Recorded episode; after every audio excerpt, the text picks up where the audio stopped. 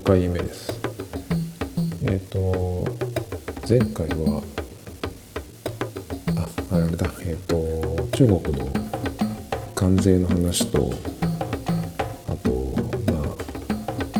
あ、あアメリカが関税を、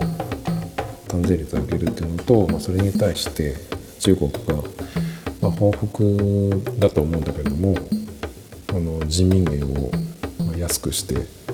仕返しをしたっていう話でその延長であのもしかしたら9月にあのアップル製品の値上げはもしかしたらなくなるのかなっていうような話をしたんですけど今回は全然違ってあの、まあ、マイクをねあのこれ用に欲しいなと思ってこの間その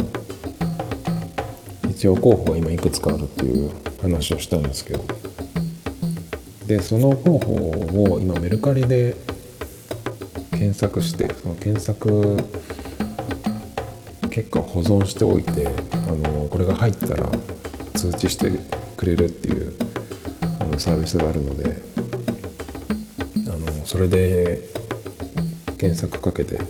待ってるところなんですけど。意外に毎日のように何かしらアップされていて、まあ、何かしらって言っていうかまあ1個か2個なんですけど今のところ候補がまあ Zoom っていうメーカーのものが2個とあと手話の MV シリーズもこちらも2個一応ちょっとこれがいいんじゃないかっていうのをあの見てるんですけど今のところ手話の方は全然動きがなくて一個もあの出てないです。全部完売状態で。なんでその Zoom の H1N と H2N が両方今結構毎日どちらかどちらかしらあの出品されてるところで。なんだけど両方まあまあ買った方がいいかなっていう値段では出てきてるんですけど、まあ、ケーブルがなかったりとか、まあ、中古なんでねどうしても全部が揃ってるわけじゃなくて、まあ、ケーブルがないとかっていうのもあったりしてせっかくならねやっぱり全部揃ってる方が届いた時にパッと始められるのでっていうのもあるのとすごい一番その中でいいなってのは H2N っていう方のアクセサリーセットも込みであの新品で買ったんだけどあんまり1回ぐらいしか使ってなくて、出品しますっていうやつがあったんですけども。それがね Amazon で同じセットを買うと1万6000円くらいなんですよね。でそのメルカリで出てるのが1万4000円くらいなんですよね。まあ売り出してる人の感じからしたらきっとその Amazon の値段を見てそこからちょっとまあ下げてっていう値付けかもしれないんですけどちょっと高いかなっていう感じがしちゃって、まあ、すぐ買ってもいいんですけど多分でも用途的にはあの周りの音をあんまり拾うマイクよりかはその目の前の音だけ声だけを取ってくれるっていうやつの方がいいのかなと思って、まあ、手話がね出てきてくれればいいんですけど手話の MV5 って丸っこいやつが、ま、第一候補なのでそれが出てくればね嬉しいんですけどね。っていう感じでちょっと見てます。やっぱりそのまあ毎日あの録音して編集して編集って言っても簡単な簡単にあの BGM とかと合わせてるだけなんですけど編集していろいろなエフェクトをかけたりしてるとあの音質音質の悪さが結構出てくるんですよ。ちょっとボリュームを上げたりすると。で前回のはあの Mac の GarageBand での電話で喋ってるようなエフェクトっていうのができるんですけどそれにそれをかけてちょっとこう何て言うのかなモノラルっぽい音にしてまあごまかしたんですけど結構このイヤホンマイクで喋ってると動いた時にもうコードがあの触っちゃってガサガサって音が入ったりとかなんですよね。なんでちょっとやっぱり早急にマイクは用意しないとなっていう感じですね。あとこの間あの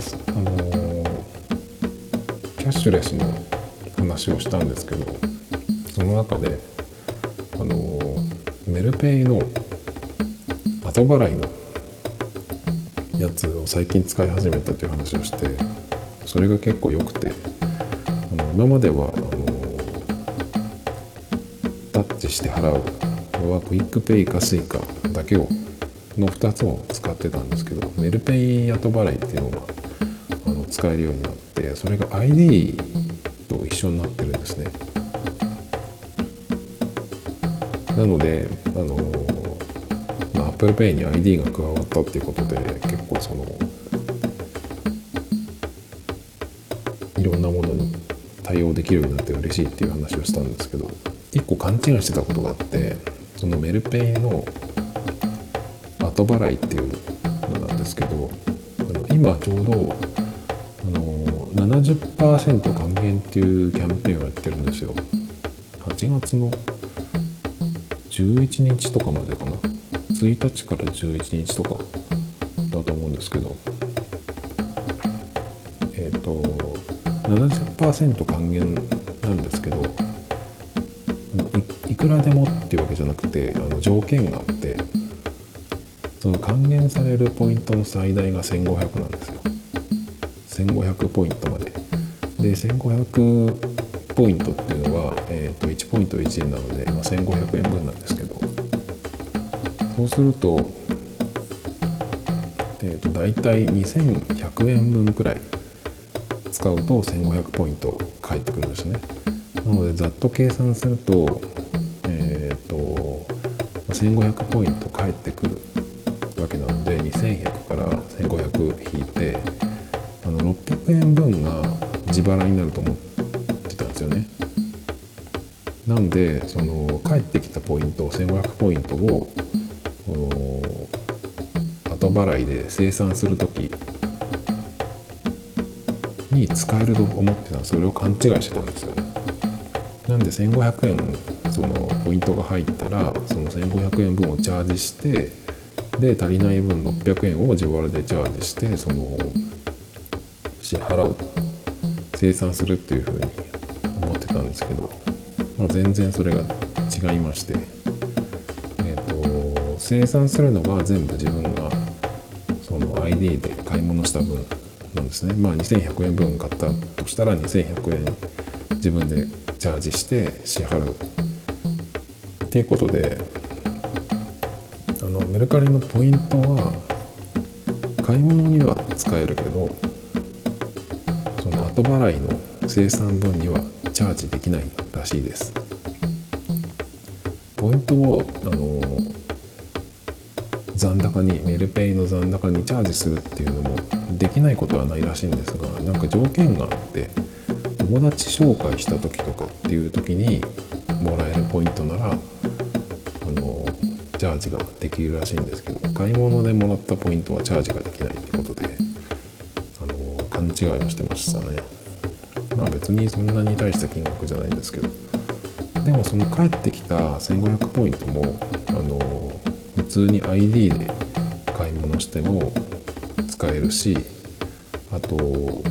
メルカリ内で買い物する時も使えるんで結構そのポイント自体はの使い道は結構ありますねそう考えると。なんかあのヤフー系のサービスで買い物した時に T ポイントで返ってくるんですけど T ポイントできてもねなんかあんまり使うとこがないんですよね。薬局とかあのファミマとかで T ポイントで払うっていうのはあるんですけどあの結局そのポイントで買う時ってきっちり使いたいじゃないですか。なんか70円とか余ってもなんか持ち悪いので。そうするとまあ余分にチャージしてあの切りのいい値段にしたりとかそれだと、まあ、余分にチャージするっていうことなんで。なんか結局そのポイント以上に使っちゃうっていう風になるのも結構ねなんかすっきりしてない感じなんですよね。でそんなに T ポイントが使えるとこっていうのもそんなにないんでやっぱりあのチャージなりしてクレジットカードとして使えるみたいなサービスの方がぱり使い勝手はいいですね。そうするとあの店舗でも使えるしあのネットでも使えるのでね。Amazon とかの買い物でも。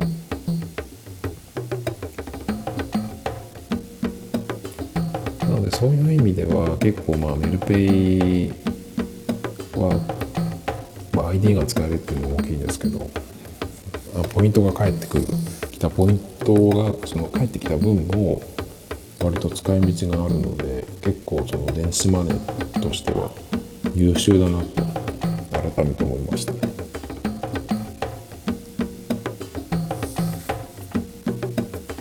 で使う電子マネーとか支払い手段が結構増えてくるとあのまあチャージが面倒くさいから割とそのクレジットカードに紐付けて使うタイプをあの好んで使ってるんですけど。そうするとね例えばその、まあ、メルペイなんかは後から払えるので、まあ、何も気にせず普通にどんどん使っていけるんですけどこれがたまにその PayPay を使おうと思った時に PayPay もクレジットカードを登録してるんですけど PayPay の方はクレジットカードからチャージしないと使えないんですよね。なのでその仕組みがどっちだったかなっていうのが結構忘れがちで PayPay なんか本当にたまにしか使わないので何もしなくて後から勝手にあのカードで落とされるのかなとか思いがちでちょっと怖いですけどね。